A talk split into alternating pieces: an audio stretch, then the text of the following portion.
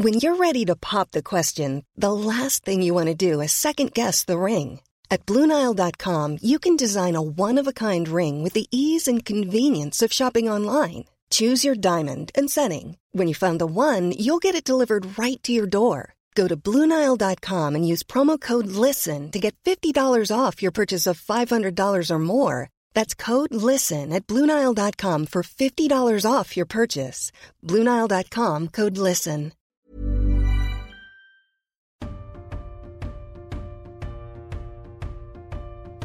Bonjour à tous, très heureux de vous retrouver pour un nouvel épisode de Deep Talk, émission sur laquelle je discute de l'actu avec des acteurs majeurs du monde du tennis. Vous pouvez écouter l'émission en intégralité sur toutes les principales plateformes de podcast et sur eurosport.fr. Si vous aimez, n'hésitez pas à vous abonner, à liker, à mettre un maximum d'étoiles et à laisser des commentaires. Aujourd'hui, un jeune joueur qui est à l'aube de sa carrière, il fait partie de la Next Gen, il a 21 ans et il aime autant Ouais. le tennis que les mots, Ouais. comme vous pouvez Tous l'entendre. les soirs c'est le même délire, je suis solo dans mon salon, j'écris des rimes toute la nuit en espérant que ma vie s'allonge. Dans le noir mon esprit navigue pas de lueur, je suis perdu dans l'ombre, souvent je pars à la dérive, je rêve de m'évader de ce monde, j'écris ce texte alors que je devrais aller dormir. ouais. On reçoit aujourd'hui Corentin Moutet. Salut Corentin. Salut, salut. J'ai pas dit de bêtises. Aucune bêtise pour le moment. Meilleur classement 70 Euh, ça, je sais pas. Je Ah, tu sais pas. D'accord. Je crois que c'était en début d'année, euh, avant, avant le Covid, il me semble. Euh, comment vas-tu déjà pour euh, commencer et euh, comment tu as vécu ton confinement toi? Bah, moi, je vais au top. hein, pour le moment, le tennis a repris il y a quoi? Il y a un mois, un mois et quelques pour l'entraînement. Donc, pendant le confinement, moi, j'ai pas fait euh, grand-chose au niveau sportif parce que bah, déjà, j'avais pas le droit, tout était fermé et que c'était compliqué. Et, euh, et puis, euh, puis moi, j'avais besoin de faire une coupure même dans la tête. Euh, genre, je fais du tennis depuis que j'ai trois ans, donc ça m'a fait, ça m'a fait du bien de couper un peu comme ça, de vraiment décrocher du tennis. D'accord, donc tu n'as pas touché la raquette du tout, tu t'es entretenu un peu physiquement, tu as pu ou même pas, ou tu as décidé vraiment de faire une coupure totale et J'ai fait un à autre peu chose? d'entretien physique, mais pas, pas, pas énorme. Moi, j'avais vraiment envie, cette volonté de, de pouvoir euh, vivre une vie et pouvoir, euh, comment dire, me retrouver, euh, réussir à, à, comment dire, à trouver une identité sans euh, le tennis, euh, en me détachant du tennis, quand même continuer à, à, à pouvoir vivre. En fait, c'est un challenge un peu pour moi de laisser de côté ce que, ce que je fais de, depuis toute ma vie et voir si je peux quand même, sans ça, euh, réussir à, à être heureux, à, à, à vivre une vie, quoi. Et C'est du une bonne coup, question. Et alors, tu as, réussi? Ouais, j'ai réussi, j'ai même plus que réussi. C'est vrai? Ouais, ouais, c'était vraiment cool.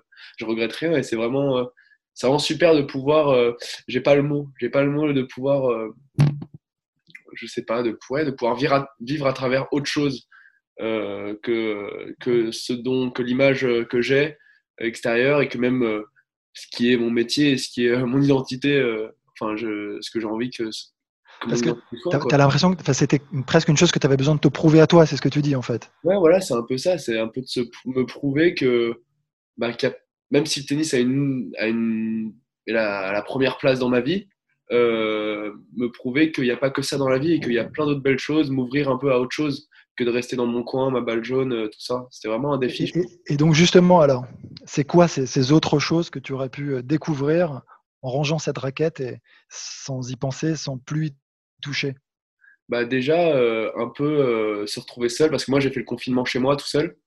Euh, donc un peu se retrouver seul, se poser des questions autres sur la vie, sur, sur soi-même, même faire un point un peu, faire un deux mois où je me suis retrouvé dans mon appart, seul, en face de moi-même. Donc voilà, il n'y avait plus de, il avait pas de entre guillemets de fuite possible. Pour me retrouver avec moi. Donc euh, c'était vraiment cool. Moi j'ai- j'aime beaucoup ce truc euh, un peu introspectif de rester dans sa chambre, euh, les lumières éteintes et de, voilà de rien faire, un peu juste laisser les idées les idées aller. Donc j'ai pu faire ça pendant deux mois, même un peu plus.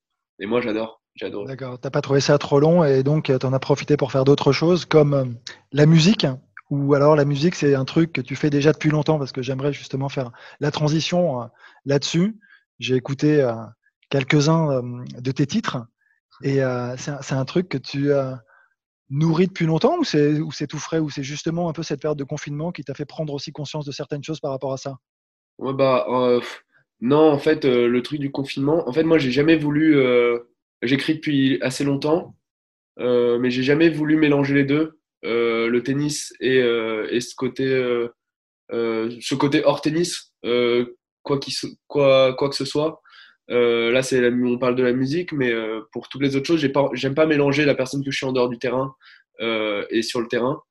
et en fait, c'était assez dur hors confinement, quand les tournois ont lieu, quand le tour a lieu, de sortir de la musique comme ça entre deux matchs.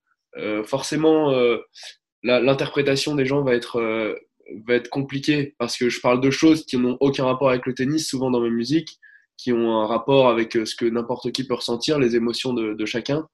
Euh, donc il euh, n'y a aucun lien en fait entre ma musique et le tennis et j'ai pas envie qu'il y en ait parce que derrière, si on regarde des paroles euh, ou on écoute des musiques que je fais, forcément on va pas comprendre de lien. On va se dire mais attends il est comme ça sur le terrain. Là il parle de ça, il n'y a pas de, il a pas de concordance en fait, ça, ça, ça se rejoint pas. et le fait en fait qu'il y ait le confinement m'a permis de me détacher de mon image tennistique un peu, qu'on oublie un petit peu que j'étais joueur de tennis pour les gens qui me connaissent et que du coup ça me permette de m'exprimer euh, en tant que, que, personne, quoi, en tant que, que personne sans identité, sans, sans étiquette de genre de tennis. Mais donc, tu as toujours été passionné de, de, musique, de rap plus particulièrement, et as toujours, enfin, tu dis, tu, tu écris hein, finalement depuis longtemps, mais après cette, ce passage à l'acte, euh, tu l'as tu, tu, tu mûri à quel moment justement? Bah, J'ai toujours, je savais qu'un jour ou l'autre j'allais sortir un truc parce que c'est un moment, c'est frustrant. La musique, c'est fait pour partager, c'est fait pour euh, communiquer avec les gens. Donc, euh, euh, même si j'écris beaucoup sur moi et que c'est aussi une forme de thérapie, il y a un moment, j'avais envie de partager aussi parce que peut-être que d'autres personnes vont se ressentir dans la musique, d'autres vont pas aimer, mais les personnes qui vont se ressentir dedans, je trouve que c'est sympa de pouvoir communiquer à, à, travers, à travers ça, à travers la musique. Donc, moi j'ai écouté hein, quelques-uns de tes titres, donc tu as des choses à dire Est-ce que tu as besoin de les extérioriser? C'est pour toi une façon en fait de faire passer des messages à, des proches hein, aussi. Euh, et c'est peut-être plus facile de cette manière que de pouvoir les dire justement en face à face ou, pas du tout? C'est vraiment je sais pas, une sorte d'échappatoire pour toi et une façon enfin, aussi de t'exprimer. Euh, il y a pas mal de colère parfois aussi. Il y a plein de choses et je trouve qu'il y a quand même des parallèles malgré tout dans ta personnalité et sur le terrain et on y reviendra hein, parce que justement on va aussi parler de toi et de tennis bien évidemment. Mais, euh, mais ouais, c'est quoi cette, euh, je sais pas, la, volonté finalement euh, de vouloir rapper, toi?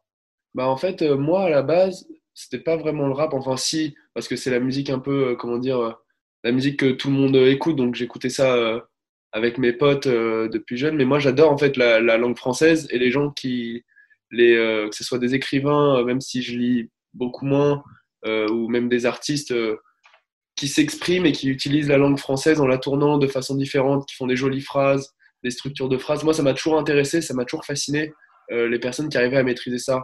Euh, donc, euh, moi, j'ai, en fait, c'est la musique française avec des, des paroles, quoi. la poésie, c'est ça? poésie, en fait. Et moi, je trouve que dans le rap, dans le rap, alors, le rap a une image un peu, un peu gangster, un peu un peu, ouais, aux yeux des gens, un peu gangster. Et moi, je trouve que le rap, justement, quand on creuse un peu et qu'on s'intéresse, il y a des super jolis textes sur des super euh, belles mélodies.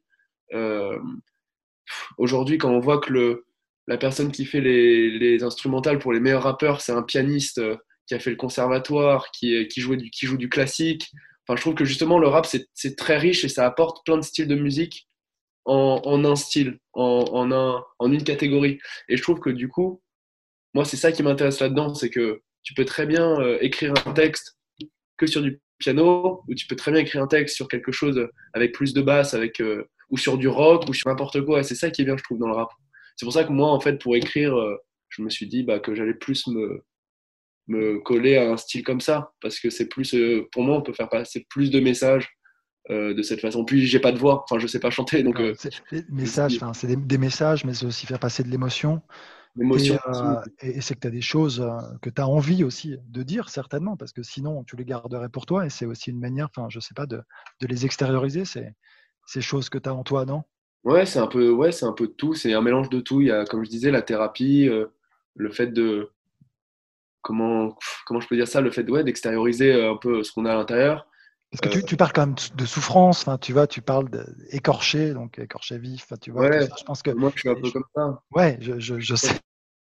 et je trouve que, en fait, je pense que tout le monde est un peu comme ça, un côté un peu écorché, un côté euh, plus joyeux. Et, euh, et, enfin, en tout cas, moi, c'est mon combat, et c'est, je pense que c'est le combat de pas mal de personnes d'essayer de faire basculer le plus souvent du côté euh, joyeux, même si je pense qu'il faut pas, faut pas renier ce côté un peu, un peu sombre, parce que il fait partie de nous et que et que moi je l'aime bien aussi ce côté-là.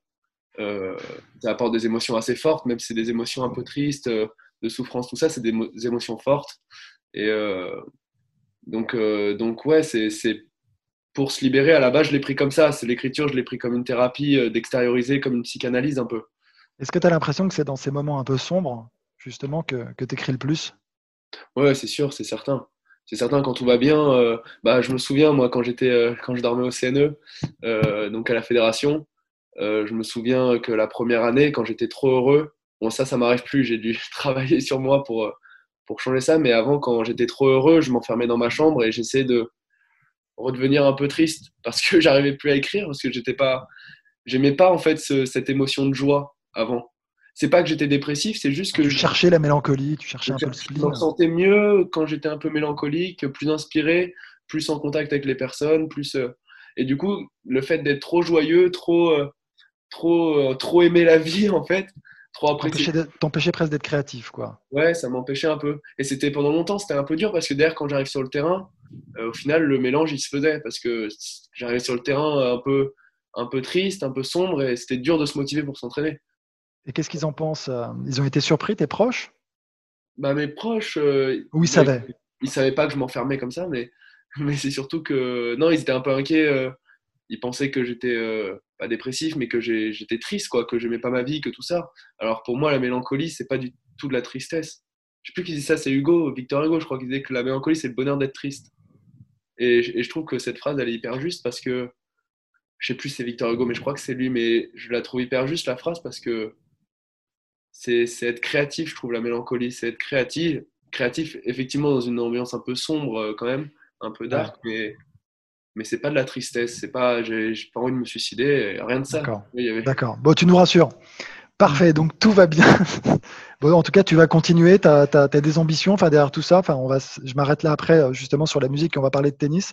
Il y a la suite parce que le, circuit reprend et tu disais que tu voulais pas trop mélanger les deux. Ouais, je veux pas mélanger je veux pas mélanger du tout. C'est pour ça que, que j'ai fait deux comptes, euh, que ce soit sur Twitter ou Instagram, j'ai fait des comptes séparés pour euh, vraiment séparer les deux. Euh, et, sinon, non, je vais sortir là. Ça fait bah, depuis le début du confinement, je travaille sur un EP et que je vais sortir dès que, dès que j'ai fini de tourner les clips. D'accord, parfait. Bah, écoute, on te souhaite bonne chance pour cette carrière aussi. Et on va revenir au tennis avec l'UTS. Donc, tu as été rattrapé, on va dire. Et en tout cas, tu as remplacé Lucas, c'est ça qui s'est blessé. Une nouvelle fois au coude, on a une pensée pour lui. Euh, comment tu te sens? Parce que tu n'as pas touché la raquette pendant un moment, donc tu as, eu le temps de t'entraîner, de reprendre évidemment, mais, mais euh, une bonne reprise? Ouais, carrément. Bah, en fait, moi, j'ai vu que j'avais pas joué pendant le confinement, je m'attendais à une reprise un peu dure. Et euh, j'ai fait, franchement, on a bien fait les choses avec, avec Laurent et mon entraîneur physique. On a repris petit à petit, on a quand même repris fort, je trouve, parce que j'ai fait du physique dès le premier jour. Et euh, ça fait ouais, maintenant un peu plus d'un mois que je m'entraîne. Et je me sens vraiment bien, vraiment bien sur le terrain. Euh, j'ai eu un match compliqué contre Benoît où j'avais j'avais pas le rythme. En plus, les nouvelles règles, tout ça, j'avais un peu, un peu de mal le rythme. Mais, euh, mais même s'il a très bien joué, c'était juste une question de, de sensation. Mais il y a même des jours où on joue très bien et les sensations sont pas là pourtant. Et, et là, c'était le cas où je me disais, euh, putain, ça va être dur quand même. Le fait que tu n'aies pas joué pendant assez longtemps, c'est un truc justement qui te permet aujourd'hui, de, tu penses, d'être plus, motivé, d'être plus motivé. Enfin, le fait d'avoir coupé, ça, ça donne justement un petit coup de, de, boost. Ouais, carrément. Carrément, je me sens. Euh, j'ai refait... C'était dur au début de retrouver euh, un, comment dire, une routine et une, un rythme de travail quotidien parce que j'étais pas habitué à avoir des, des heures avoir euh, des, comment dire, des, ouais, des heures d'entraînement, des choses à faire tous les jours, quotidiennement, des choses à répéter. Euh, j'avais perdu un peu l'habitude, donc ça c'était le plus dur, de me lever tous les jours pour aller à l'entraînement, même si j'avais envie d'y aller, c'était le fait d'y aller tous les jours. mais aujourd'hui, c'est un kiff. En fait, j'ai fait le pendant deux mois et demi, j'ai fait un peu le vide, j'ai fait autre chose, et je me suis rendu compte que bah, enfin, je le savais déjà avant, mais ça m'a, ça m'a, euh, j'arrive pas à avoir mes mots aujourd'hui. ça ouais, ça t'a ouvert les yeux. C'est une prise de conscience sur le fait que tu adores le tennis au fond, aussi. Ouais, voilà, j'adore le tennis en fait. Moi, je, en fait, quand j'attendais qu'une chose, c'est de retourner sur un terrain, de jouer des matchs, de voyager, même de perdre, même de perdre des matchs. Euh, de perdre des points, de me retrouver dans une situation euh, stressante et tout. C'est l'adrénaline que j'avais pas pendant deux mois et demi. Et moi, c'est... Ces émotions que tu n'as pas vécues et qui, ah qui, sont parfois douloureuses, mais très bonnes à vivre. C'est ce que... Ouais, c'est ça. Mais, mais, tu sais, mais tu as raison, parce que quand on est sur le circuit, moi, je... un petit parallèle, mais de temps en temps, je me suis trop blessé au bout d'un moment, mais tu sais, quand je me blessais, parfois je me disais, ça me fait du bien de, de couper. Et en fait, c'est vrai que cette reprise après, bah, tu es hyper motivé, tu as encore plus envie, tu te rends compte, je crois que c'est aussi une prise de conscience, justement, de tout l'amour que tu portes justement pour, le sport que tu pratiques depuis toujours. Oui, parce que ça devient un peu, ça devient un peu euh, normal en fait. Tous les ans, tu fais les mêmes tournois, tu voyages, tu prends des points, t'en perds, tout ça, et ça devient un peu une routine. Et on se rend pas vraiment compte de la chance qu'on a, je trouve. Euh, et puis là, au-delà de la blessure que toi, tu as dû, as dû le vivre différemment parce que la blessure, les autres, les autres continuent à jouer. Donc c'est frustrant quand même de voir les autres euh, jouer sur le tour pendant que tu es blessé. Euh, ça m'est arrivé aussi et c'est vrai que c'est frustrant. Là, en confinement, personne jouait. Ouais, c'était pour tout le monde pareil, tu as raison. Et, y a... et c'est pour ça, je trouve que ouais, ça, de temps en temps, ça fait du bien de faire une pause pour euh, se rendre compte des choses, euh, que les choses, elles sont belles. Mais comme, comme je pense la plupart des gens se sont rendus compte quand ils étaient enfermés que en fait, même de marcher dehors, c'était un luxe. Donc, donc, je trouve que ça fait du bien de temps en temps d'avoir qu'on nous supprime cette chose qui nous tient à cœur pour lui donner un peu plus de valeur et qu'on se rende compte à nouveau que. Ouais, après, est-ce que tu crois qu'il faut en arriver là pour euh, se rendre compte que les choses sont belles, intéressantes Je ne sais pas si on aime? mais en tout cas, euh, en tout cas, je pense qu'il y a plein de gens qui se seraient jamais rendu compte que le marché dehors c'est un luxe et qui vont se plaindre parce qu'il pleut ou je sais pas quoi. Mais en fait, pendant le confinement, même sous la flotte, on aurait tous aimé aller faire un footing ou. Euh, on aurait tous aimé sortir. tu as raison. Et on a parlé donc niveau de jeu, tu es plutôt satisfait. Qu'est-ce que tu pense de ces règles euh, assez radicales quand même en termes de changement sur euh, l'UTS, hein, l'Ultimate Tennis Showdown de Patrick. Euh, est-ce que tu penses que c'est volontaire justement de leur part pour voir ce que l'on pourrait piocher finalement et moderniser le tennis actuel ou, ou c'est vraiment de l'exhibition et du spectacle? En vrai, je ne connais pas trop sa démarche vis-à-vis -vis de ça, dans quelle optique il a fait ses règles? Euh, moi, le truc que je peux dire, c'est mon point de vue en tant que joueur. En tant que joueur, euh, je, trouve que, je trouve que franchement, c'est cool. Alors, euh, c'est pas mal critiqué. J'ai vu, vu sur les réseaux, c'est pas mal critiqué. Je pense que quand on innove, c'est normal que, de toute façon, qu'il y ait des gens pas contents et d'autres contents. Mais, mais moi, je trouve ça bien dans le sens où aujourd'hui, il n'y a rien organisé, il n'y a pas de tournoi. Donc, il, va faire, il fait vivre des joueurs de tennis. les gens qui ont envie de regarder du tennis, il leur propose quelque chose à regarder, du contenu. Euh, après, les règles, au final, il euh, n'y a pas de public. Euh, c'est super dur de rendre du tennis sympa à regarder, sans public, sans tout ça. Donc je trouve que c'est fort et c'est courageux d'arriver avec une idée en disant on va faire ça, des règles comme ça, pas de public, tout ça. Je trouve ça hyper courageux de sa part d'organiser un truc comme ça. Ouais, alors après, euh, enfin moi je, souscris à certaines choses, pas à tout. En tout cas, le fait qu'il y ait du tennis, euh, je trouve ça génial. Euh, permettre en tout cas, voilà, aux joueurs de pouvoir jouer dans des conditions quasi de compétition, c'est très bien pour une pour une reprise. après, je me disais justement par rapport à toi, qui peut parfois être caractériel sur le terrain, parfois, justement l'assouplissement des, des, des, règles du, du code de conduite. Est-ce que toi, tu penses qu'on devrait assouplir ces règles pour permettre aux joueurs de s'exprimer? Moi, je suis pas. Et dans quelle mesure? Moi, pour moi, c'est compliqué. Euh, c'est comme. Euh, pour moi, ce serait comme autoriser les drogues, autoriser les trucs comme ça. C'est-à-dire que dans certains cas, ça serait bien, mais il y, aura des dépassements si jamais on fait ça. Il y aura des débordements. Il y aura des débordements. Euh, il y aura des choses qui vont. Alors, est-ce que ça fait partie du show? Je sais pas, euh, au foot, euh, les joueurs, ils insultent les arbitres, euh, et au final, ça amène un public différent. Ça amène un public différent aujourd'hui. C'est plutôt pour des règles assez drastiques finalement. Pour, ça, moi, le truc qui me dérange, c'est les amendes en fait. Quand tu, le code, il est, il est ce qu'il est. Il y a des règles, il y a la loi. Aujourd'hui, si tu grilles un feu, tu prends, tu perds des points. Il y, a, des règles. Tu dois la respecter. Moi, ce qui me dérange là-dedans, c'est que c'est des personnes qui font. Qui font moi, je l'ai dit mille fois à l'ATP, ça. Je l'ai déjà dit mille fois aux personnes qui bossent à l'ATP, qu'ils décident de certaines règles pour nous et que derrière, comprennent un point de pénalité, un avertissement, tout ça, ok. De payer en plus que eux ils décident du montant équivalent à l'infraction qu'on a faite. Il n'y a pas de code, il n'y a pas de règle en fait là-dessus. C'est-à-dire que tu peux casser une raquette, tu peux payer 10 000 euros, tu peux payer 15 000, 20 000, 30 000. Il n'y a pas vraiment de règle face à ça. Et euh, c'est plus ça, moi, qui me dérange plutôt que le code de conduite. Le code de conduite, euh, pour moi, il faut qu'il y ait des règles. On ne peut pas tout laisser faire. Non, mais bien sûr, mais après, c'était plus euh, parce que, en fait, ce qui est mis en avant aujourd'hui, c'est que le tennis, d'une manière générale, est un peu trop aseptisé, que les joueurs sont finalement un peu tous les mêmes dans leur comportement, et que c'est ce qui fait le manque de rayonnement et d'attractivité de notre sport. Et toi, enfin, c'est ce qui m'intéresse un peu, toi, tu es tout jeune, euh, c'est ce que je disais, tu es à l'aube de ta carrière, tu as à peine 21 ans. Est-ce que toi, tu penses qu'il faut le moderniser aujourd'hui, notre sport? Ou tu penses qu'en l'état, non, c'est pas vrai, ça, il, peut, il peut être très attractif avec... Euh, avec, avec finalement le, talent des joueurs. moi, je pense qu'il y a deux options. Moi, je pense qu'il y a deux options. En fait, moi, je pense que c'est un système général qu'il faudrait changer. C'est euh, dans ce cas-là une liberté, de, une liberté euh, totale. Parce qu'au final, euh, on parle d'assouplir de, le code de conduite. Mais les gens, quand on casse une raquette, ils nous sifflent sur le terrain. Hmm. Donc, ils n'ont pas forcément envie de voir ça. alors, ça les fait marrer un peu, mais je veux dire, est-ce qu'on est a envie de transformer le tennis en un sport où on vient voir euh, des, mecs casser des raquettes et les siffler et, un sport comme ça. Donc tu es quand même sur le devoir d'exemplarité quand même. Je suis pas sur euh, le tennis doit être un sport noble, doit être un sport euh, élégant. Non mais, non mais, un athlète doit être exemplaire parce qu'il est suivi par beaucoup de jeunes et qu'il y a un rôle peut-être un peu éducatif derrière tout ça. C'est pas vraiment ça, mais je pense que quand on est, quand on, moi, si je me mets dans la place d'un spectateur, si je vais voir un match de foot, c'est pour avoir des beaux buts c'est pour voir des, si je vais en match de tennis, c'est pour voir des, jolis points, des trucs comme ça. Donc du beau tennis, mais pas forcément en fait des, frasques de la part des joueurs. Après, est-ce que ça aiderait euh, les gens à comprendre, d'assouplir ça? Est-ce que ça aiderait les gens à comprendre plus les comportements de chacun? Parce qu'au final, quand on casse une raquette, euh, nous, on n'a aucun intérêt à casser une raquette. Enfin, je dis nous.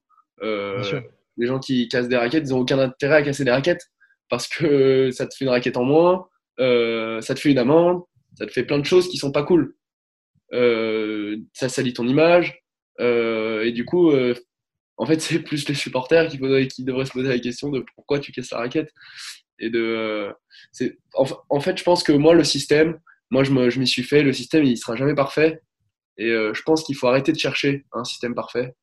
Moi, c'est ça mon point de vue, c'est que un moment. accepte en gros tel qu'il est. Mais, donc, alors, t'es pas, donc, t'es pas trop pour, pour le changement finalement, là, dans ce que tu avances, j'ai plus le sentiment que les joueurs doivent s'adapter et qu'en jouant très bien au tennis, le, le tennis restera finalement euh, très attractif. Bah, moi, je dis ça parce que je suis joueur aussi en tant que spectateur. Je ne sais pas, c'est plus au spectateur, je pense, de, de prendre position là-dessus parce que moi, je ne regarde pas de tennis. Euh, moi, je trouve ça trop long. Euh, tu donc, tu es, pour les formats courts plutôt? Ou, ou, en tant que joueur, non, quand même pas? Parce que c'est intéressant. En tant que joueur, en tant que joueur non. De spectateur. En tant que joueur, non, mais après, qui, qui fait vivre le tennis, c'est les spectateurs. C'est si personne vient nous voir, euh, ce sera, ça va, tuer le sport. Mais sur, tu dis, tu dis, euh, tu trouves ça trop long toi à regarder, mais finalement, euh, en tant que joueur, tu préfères quand même les formats bah, actuels. C'est-à-dire qu'à un bah, moment, enfin, non mais si tu, si, si quand tu penses, les matchs homériques épiques et dont on se souvient, ce sont quand même des matchs globalement ah ouais? très longs tu gagnes un 8-6 au cinquième, euh, un truc comme ça, c'est des souvenirs qui restent à jamais dans ta vie. Mais ça serait assez égoïste, euh, je pense, euh, pour nous joueurs de, de, dire non, non, mais attends, on va, nous, on veut jouer 6 heures, c'est ça qui nous donne des, des, souvenirs incroyables. À un moment, oui, c'est nous qui, c'est les joueurs qui font que le, sport, que le tennis est ce qu'il est, mais c'est les supporters aussi qui nous, qui nous font vivre. Après, ouais, alors c'est intéressant parce que Gilles Simon, lui, dit qu'il faut aussi, d'une certaine manière, éduquer le public et ne pas céder à tous ses caprices. Non, c'est possible. Mais en vrai, moi, j'ai pas, je réfléchis jamais à cette question parce que j'ai pas vraiment de point de vue en fait. J'ai déjà fait le tour de la question mmh. parce qu'il y a des discussions là-dessus, on a plein sur le tour et, euh, et en fait, j'ai pas vraiment de point de vue. Moi, je suis plus dans le, moi, j'adore ce sport. Mettez-moi les règles que vous voulez. Euh, c'est comme quand, enfin, je sais pas, moi, je suis joueur quand mettez-moi les règles. Euh, si j'accepte, je vais jouer. Si j'accepte pas, bah, je ferai autre chose. Et puis voilà. À un moment, faites votre truc. Euh, le système, il est ce qu'il est. Il sera jamais parfait. Euh, le monde, il sera jamais parfait. À un moment, en fait, la seule manière pour nous, c'est d'accepter les inégalités, les imperfections, parce que bah, tu vois, même nous, on n'est pas parfait. Enfin, personne. Et quand, juste pour faire une analogie entre ta musique et ton comportement, parfois, ce qui te rend le plus fou, c'est l'injustice.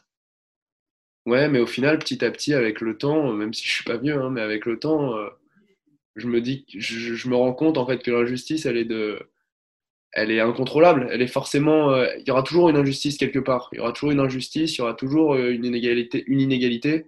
Après, c'est pas pour ça qu'il faut pas se battre contre, mais il faut quand même garder au fond de soi un peu l'acceptation, se dire, bah, de toute façon, ça sera comme ça. Ça sera comme ça, on peut pas le changer. On peut pas, on peut pas, on peut pas rendre un système parfait. Et je pense que ça serait chiant un système parfait aussi, parce que, enfin, le monsieur parfait, il est énervant, quoi. Il, est pas marrant. Ce qui est marrant justement, c'est les défauts aussi, euh, les défauts, les qualités. Euh. C'est ce que ma femme me dit. Les défauts sont charmants. Tes défauts sont charmants. Enfin bon, passons et euh, dis-moi donc la, le tennis officiel devrait reprendre bientôt. Alors je dis devrait, je parle au conditionnel parce que tu as peut-être suivi là, ce qui s'est passé sur l'Adria Tour avec quelques joueurs finalement qui ont été contaminés. T'as pas l'impression qu'ils ont fait n'importe quoi avec autant de public, avec finalement des embrassades, avec faire jouer, et c'était très bien, mais faire un Kids Day, faire jouer les ramasseurs de balles, cette grande fête comme une reprise, c'était parfait, enfin visuellement. Mais en revanche, euh, en termes de gestes barrières et de respect justement des, des, des, enfin, des règles sanitaires, enfin, on n'y était pas vraiment. Et finalement, est-ce que tu n'as pas peur que ça puisse avoir une influence sur euh, la reprise? C'est pour ça que je parlais au conditionnel. Ouais, sur la reprise, je ne sais pas du tout parce que parce qu'on subit un peu, euh, on subit un peu les infos en les, en les, comment dire, en les découvrant dans la presse, hein. comme tout le monde, même si on est joueur. Mais t'as pas été surpris, toi, justement, de voir l'Adriatour se jouer en fait, avant cette histoire-là, je savais pas qu'il avait lieu. Enfin, moi, comme je disais juste avant, euh, je regarde du tennis quand j'ai un match à jouer et que je regarde des vidéos de mon adversaire. Sinon, euh, je suis aucun, euh, aucun truc de sport, de trucs comme ça. Je, je suis pas très sport. je regarde pas de sport, donc j'avais aucune info là-dessus. Je savais pas du tout que ça avait lieu. Moi, je savais même pas que Joko avait organisé un truc. Je l'ai appris justement bah, hier, je crois, c'est hier que c'est sorti, ou ce matin, je sais plus. Ouais, ouais, ouais, ouais. Je ne savais pas moi qu'ils avaient joué là-bas, je savais pas qu'ils jouaient. Dimitrov donc a été contrôlé. Ouais, ça, ça j'ai vu. Non, mais après, à la suite de ces annonces, ça, j'ai découvert en gros qu'ils avaient fait un tournoi avec du public, avec tout ça. Tout le monde prend quand même beaucoup de, précautions, on y va avec beaucoup de prudence. Et euh, est-ce qu'ils n'ont pas, d'une certaine manière, un peu, euh, tu vois, tout flingué? Ouais, c'était peut-être un peu tôt. Après, les gens, euh, les gens étaient conscients de tout ça. tout le monde qui arrivait, les gens avaient conscience de ça, des gestes barrières, des trucs comme ça. J'entends ce que tu dis, mais après, de la part, euh, je trouve moi de la part de l'organisateur. C'est Joko qui a organisé? Tout à fait. Tu vois, c'était un peu aller vite euh, en besogne quand même. Ouais, c'est possible. Au regard encore une fois de la situation actuelle. Ouais, c'est sûr. Après, le Après, je sais. Mais en fait, moi, je suis, je suis pas. Ils étaient en zone. Ils étaient déconfinés. Eux. Oui, ça, ah oui, ils ont dû avoir l'autorisation. Plus déconfiné, j'ai envie de te dire. Ouais, ouais. Non, mais ils ont eu l'autorisation du pays, non? Enfin, j'imagine. bien sûr, ils ont toutes les autorisations. Euh, c'était complètement. Un moment, un moment, de loco, il a eu une idée. Euh, les gens l'ont accepté. Euh, je pense que c'est pareil. Aujourd'hui, aujourd'hui, l'US, s'il pouvait avoir du monde, est-ce qu'il le ferait pas? Non, mais c'est sûr. Mais oui, oui, oui, oui. Après, est-ce qu'il le ferait pas? Enfin, tu vois, il y a un temps pour tout. Euh, non, je sais, mais aujourd'hui, euh, j'en sais rien. Hein, mais... J'espère juste que tu vois, ça va pas mettre encore une fois ce que je dis en, péril. Enfin voilà, la, reprise du circuit euh, officiel. Après, je pense pas que je pense pas qu'ils suspendent le tour parce que des personnes se sont vues et sont positifs au Covid. Aujourd'hui, ils veulent faire l'US Open sans faire de qualif et ils veulent faire l'US Open sans peut-être des Argentins qui peuvent pas s'entraîner. Donc, donc au final, ils pensent pas à tout le monde je vois pas pourquoi. Et eh ben on a... Parce qu'il y a un manque d'égalité là et que justement, c'est cette limite de leur part d'organiser euh, l'US Open, notamment sans les qualifs, avec euh, un tableau de double réduit. Et, tu dis, Moi, je trouve que ce qui est un certain nombre de joueurs. Ce qui est compliqué, je trouve que c'est bien parce que de toute façon, de toute façon moi, j'ai jamais des avis blanc ou noir. J'ai toujours, euh, de toute façon, c'est jamais soit blanc, soit noir, mais pour moi, au point de vue euh, tennistique, il y, a, il, y a des, il y, a, des points positifs à, à qu'il ait lieu, euh, même s'il n'y a pas de qualif, parce que ça va générer de l'argent, ça va permettre euh, d'organiser des challengers, ça va permettre de, de prendre de l'argent pour organiser d'autres choses, euh, qui sans ça seraient perdus, et peut-être que l'année prochaine, ou j'en sais rien, euh, ils, auront, ils auront moins de fonds pour justement promouvoir le tennis. Donc il y a un côté bien du fait que, ok, les joueurs du top 100 vont gagner de l'argent, mais en fait, si jamais on regarde au-dessus, c'est la fédération qui va gagner de l'argent, c'est l'ATP, euh, l'ITF, tout ça, et ils vont, cet argent-là, il va permettre justement de le redistribuer aux autres en organisant des tournois. Mais d'un autre côté, moi, mon autre avis est que pour moi, si tout le monde ne peut pas jouer, bah, on joue pas. On va pas jouer un tournoi, gagner de l'argent, des points. Si d'autres ne euh, peuvent pas jouer, ça crée encore plus l'écart en fait. Ouais, ça, ça, peut créer plus d'écart et, et, des conflits. Toi, aujourd'hui, est-ce que euh, quand tu euh, te projettes sur euh, le calendrier et ta programmation, tu penses devoir faire un choix entre l'US et Roland, par exemple, ou non, non, pas du tout Il y aura Roland non, non, qui arrive et l'US avant? Moi, je vais jouer les deux. Je pense que le, je pense que déjà, je suis jamais là en deuxième, de grand... en deuxième semaine de Grand Chelem, donc euh, donc, euh, je suis pas dans un, dans un cas de Nadal qui a gagné Roland, qui a gagné l'US, qui va devoir défendre les deux en trois semaines. Euh, et qui probablement aura pas. Tu penses que ces gars-là vont devoir justement faire un choix? Je pense qu'ils vont jouer les deux. Moi, je pense que. D'accord. c'est dur de quand même de faire une croix sur un grand chelem, et je pense que si jamais il a lieu, il sera mandatory, donc euh, c'est même obligatoire de le jouer, je pense, en tant que joueur. Si jamais on est éligible. Mmh. Toi, en tout cas, sur euh, la Moi, suite. Je vais les deux. Moi, euh, je sais pas si je vais entrer dans les premiers tournois parce que c'est des tableaux plus petits du coup. Mais euh, moi, je vais jouer. Je, si je suis prêt, je jouerai. D'accord.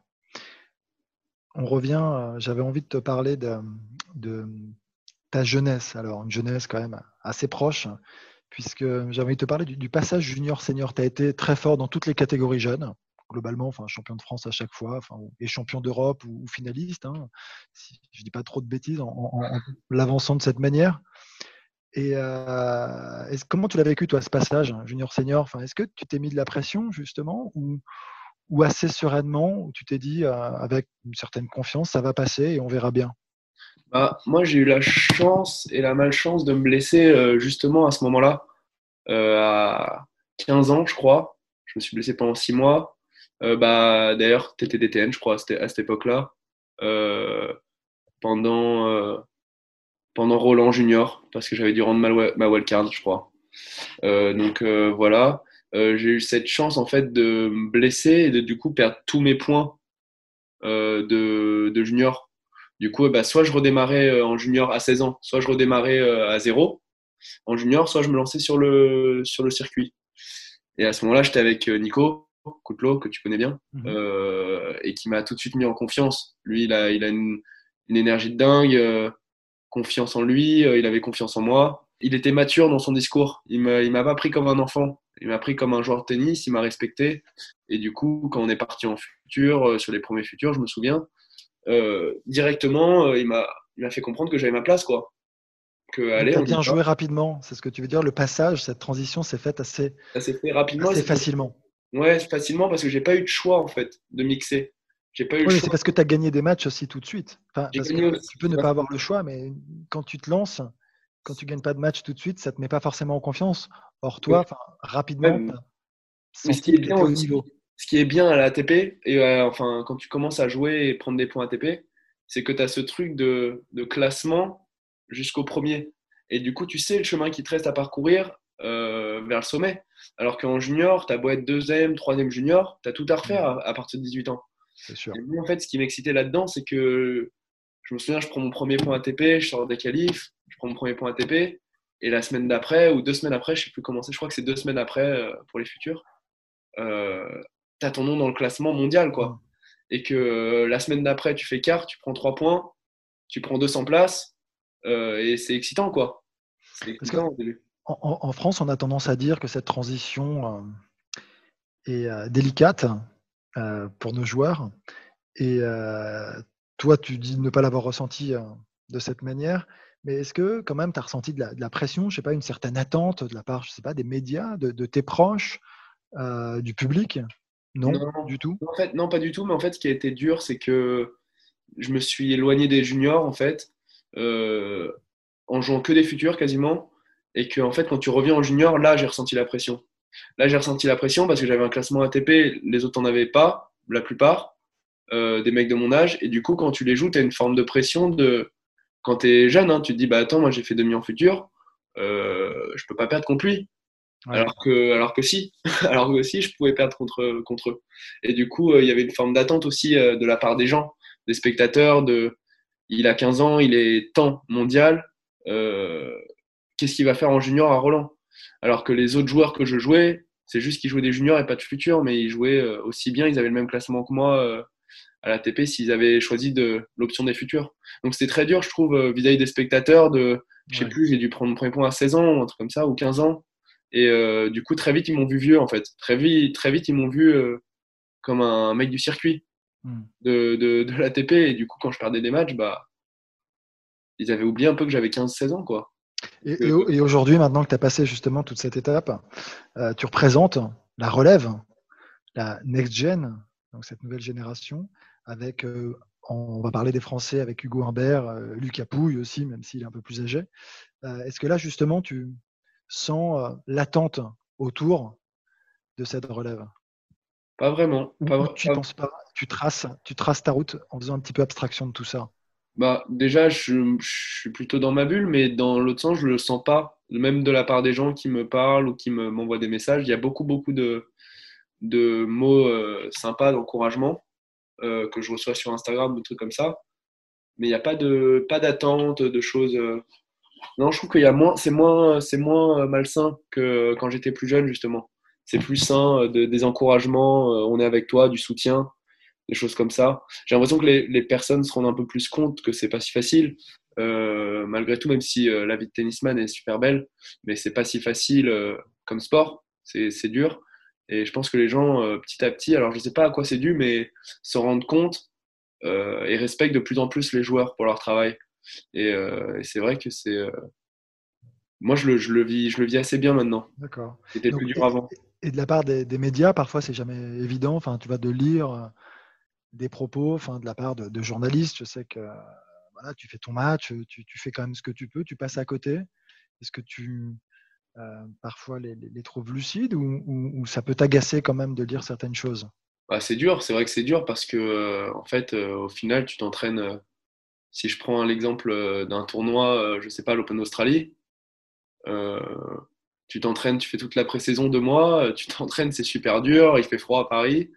Tu, tu, travailles dans ton coin, tu fais des bonnes séances d'entraînement, tu progresses, tout ça. Tu arrives en match, deuxième match de l'année. En plus, j'avais bien joué la semaine d'avant tu en Australie, tu te fais ramasser, je me suis fait exploser contre Silic. Enfin, il a fait un super bon match, j'étais clairement en dessous, et ça arrive. Euh, euh, et, là, tu te fais défoncer, quoi. En mode, euh, il a fait finale la semaine dernière, je sais pas quoi, tu peux plus. Comment il a perdu, il n'arrive pas à enchaîner. Enfin, mm. et très vite, je trouve qu'on pointe du doigt les mauvaises choses. Alors, je parle pas sur tous les journalistes, hein, mais très vite dans la presse, on peut. les titres, en fait, les titres, de temps en temps, ils font mal parce que c'est pour faire vendre, et sauf qu'ils oublient que derrière, tu as un humain, tu as quelqu'un qui a des émotions, des sentiments, et euh, que bah, moi, je peux le lire aussi le titre. Que si je vois Moutet s'est fait découper, euh, ça, fait, ça, fait, ça, fait, ça fait pas plaisir. On n'est on est pas des. enfin, c'est des. On parle de vraies personnes, quoi. C'est des personnes qui font des titres sur d'autres vraies personnes. Oui, il y a des émotions, on n'est pas des machines. Et en effet, parfois. Mais après, après c'est parfois aussi factuel et on a tendance euh, à prendre les choses avec émotion, alors que bon, bah, on raconte aussi ce qui s'est passé. On a pris une fessée, on a pris une fessée, c'est aussi la vie, et, ça arrive, il faut retourner au, combat, au travail, et rebondir, tu vois. Non, mais c'est sûr. C'est sûr, mais en fait, ce qui est dur, c'est ça, c'est de, de, que bah, déjà que la victoire soit publique et que la défaite soit aussi. Euh, enfin, que tout soit public. Ça, c'est le plus dur. C'est que tu as l'impression d'être observé tout le temps. C'est-à-dire que moindre les moindres faits et gestes euh, sont commentés, chacun donne son avis dessus. Moi, contre Pella, il y avait eu une histoire où on s'était pris la tête un peu sur le terrain. Et le lendemain, moi, j'ai pas dormi de la nuit. J'ai pas dormi de la nuit, j'avais une demi le lendemain, j'ai pas dormi parce que même si je regarde pas, à un moment, quand tu as Twitter, quand on t'identifie, tu le vois le truc, tu peux pas passer à côté. Et euh, tous les, la presse relayait. Euh, Donc ça te touche quand même Oui, ça me touche, moi. D'accord. C'est pour ça que je regarde pas, mais de temps en temps, euh, c'est pour ça que j'avais enlevé Twitter pendant un certain moment parce que ça me faisait trop de mal et que et que là, euh, quand il m'avait mis ça, enfin, en fait, ce qui me frustrait, c'est que il y avait que des personnes qui donnaient leur avis sur ce qui s'est passé pendant le match sans avoir vu le match. Hmm. Et c'est ça qui est frustrant, c'est qu'aujourd'hui, euh, les réseaux sociaux, ça va très vite et ça donne la, la parole à tout le monde en fait. Tout le monde peut donner son avis sur ma personne, sur quelque chose que j'ai fait, alors que moi, j'ai besoin de l'avis de personne.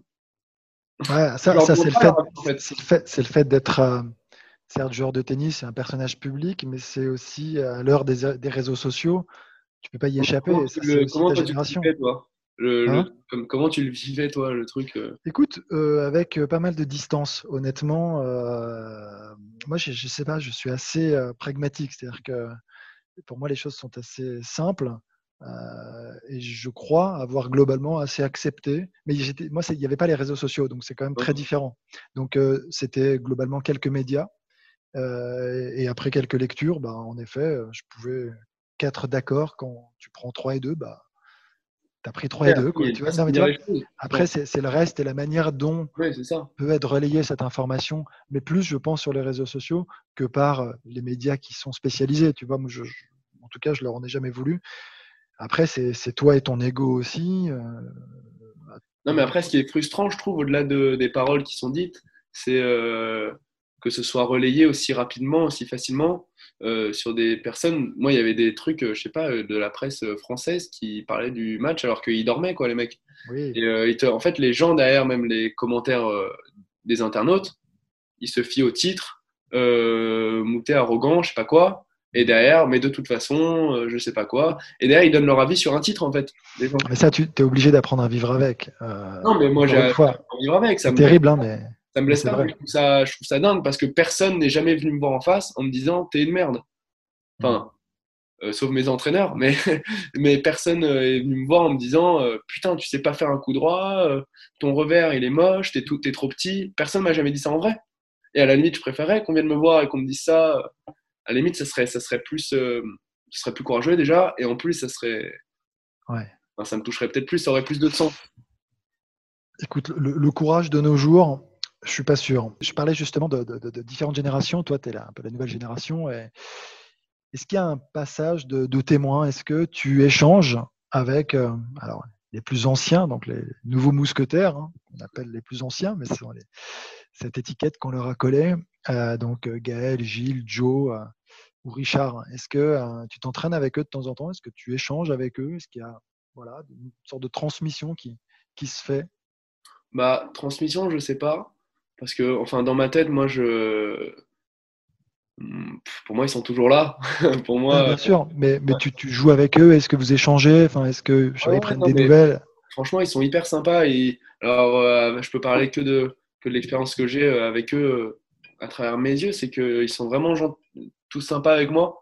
Euh, quand je tape avec eux, même dans la salle de, physique, ils, te font pas ressentir justement une, jalousie ou quoi que ce soit, ou un truc de je suis mieux classé que toi, j'ai plus d'expérience, tout ça. Il n'y a, a- pas de ça du tout. Il n'y a pas d'ego, il n'y a pas de bataille d'ego dans les relations.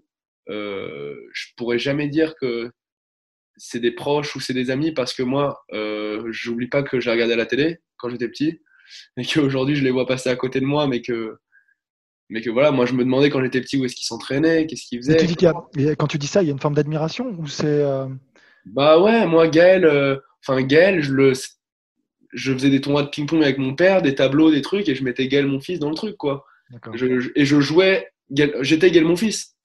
Tu vois, euh, Tu, tu lui as dit ça? Tu lui as déjà dit? Non, je l'ai pas dit, je l'ai dit à un mec, euh, comment il s'appelle, Hernandez, je sais pas si tu connais. Euh, un mec, un, je me souviens, je le mettais, il y a des mecs comme ça qui me marquaient quand j'étais petit et je les mettais dans mes tableaux. Et il est coach maintenant.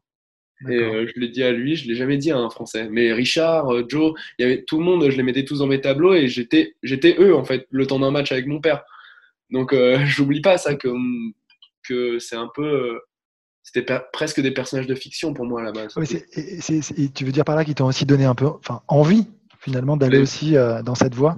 Ouais, ils m'ont donné, ils m'ont donné carrément envie de jouer, euh, de prendre leur place. Euh, Quand Joe il fait comme ça sur le terrain, que tout le monde euh, l'acclame, il est en finale de l'Australienne. Euh, Quand Gaël, il fait des courses, des trucs de fou. Enfin, ils m'ont, ils, m'ont donné, ils m'ont, ils m'ont donné envie de jouer et ils m'ont donné envie de regarder le tennis aussi. C'est eux qui m'ont fait aimer ce sport. Donc, donc voilà. Puis c'était, c'était presque un peu surhumain pour moi. Au début, je regardais ça un peu comme un film. Et aujourd'hui, taper avec eux, de, de temps en temps leur prendre un set à l'entraînement ou de, des trucs comme ça, pour moi, avec mon ego et en tant que joueur de tennis, je me dis c'est normal. Je suis tout à fait, tu vois, je suis tout à fait apte de, de rivaliser avec eux. Et de temps en temps, je, me mets de côté et je me dis, putain, attends, quand même, euh, mets-toi 10 ans en arrière. Et là, tu as pris un set à Tsonga alors qu'il y a 10 ans, tu le regardais euh, à la télé. Et c'est même pas genre, euh, regarde comment tu as, grandi, tu as évolué, tout ça, c'est même pas ça. C'est juste que je me dis, mais c'est la vie, elle est, fabuleuse, quoi. Jamais je penserais, j'aurais pensé être sur le terrain avec Tsonga. Alors, comment, ouais. comment tu procèdes, toi? C'est la, suite, là, pour toi, tes axes de, de progrès tes ambitions? Alors, voilà, je vais essayer de poser une seule question, mais euh, tu te fixes des objectifs de classement, tu te fixes des objectifs de progrès uniquement. Tu es dans quel état d'esprit? Bah, Moi, j'aime bien euh, me fixer des, euh, objectifs de progrès. j'aime bien sentir que je progresse, de voir évoluer mon jeu, même physiquement, de me voir évoluer. moi, c'est vraiment là-dedans que je suis. après, bien sûr, gagner des matchs, forcément, mais ça, c'est dur de se mettre un objectif de, gain de match ou de, de résultat. Euh, parce que parce qu'on sait pas vraiment euh, sait pas vraiment comment comment bah déjà il y a un adversaire en face donc on sait pas si on sera meilleur que lui mais euh, mais, mais j'aime bien me concentrer là-dessus sur qu'est-ce que je fais qu'est-ce que je fais tous les jours? Est-ce que je le fais bien? Est-ce que je m'améliore? Est-ce que je le fais mieux qu'avant? Dans certains domaines où j'ai besoin de m'améliorer est-ce que je fais quoi aujourd'hui les domaines dans lesquels vraiment tu as le sentiment que tu peux progresser? Bah, en fait moi il y a ça évolue tout le temps. Ça évolue tout le temps parce que, parce que je, suis, je suis hyper perfectionniste et que, et que j'ai envie de, d'évoluer tout le temps, de progresser tout le temps. Donc, euh, dans ma chambre, de temps en temps, euh, je me fixe des objectifs. De, j'irai courir pendant 15 jours, tous les matins, des trucs comme ça pour travailler. Enfin, j'aime bien m'améliorer, que ce soit sur le terrain ou même en dehors, de me sentir plus mature, plus, euh, plus adulte, plus, comment dire, plus concerné par mon projet j'ai toujours cette peur de ne pas être assez concerné par mon projet. Et, euh, du coup, j'en fais toujours plus en fait. J'en fais, c'est jamais assez. Parce que j'ai peur de justement de pas être crédible euh, même envers mon équipe, de pas leur donner assez, de pas leur montrer assez. Euh, donc c'est ouais, c'est toujours cette recherche de faire plus en fait. alors faire plus où? C'est justement la question à chaque fois. Où est-ce que je fais pas assez ou je peux faire plus? C'est pour ça que ça évolue constamment. Mais euh, ouais, c'est ça. Moi, moi, en fait, c'est ce qui, me, ce qui me fait vivre tous les jours. Avancer. Comment je peux être plus pro, en fait? C'est ça. Être euh, rigoureux, discipliné, voilà, sérieux. Parfait. Euh, Corentin, euh, je vais te remercier vivement bah, merci pour ta sincérité. Je vous retrouve la semaine prochaine pour un nouvel épisode de Deep Talk et surtout si vous aimez, likez, abonnez-vous, n'hésitez pas à noter, à mettre des étoiles, à commenter sur les plateformes de podcast. Corentin, mille fois merci une nouvelle fois. On se retrouve la semaine prochaine. Salut.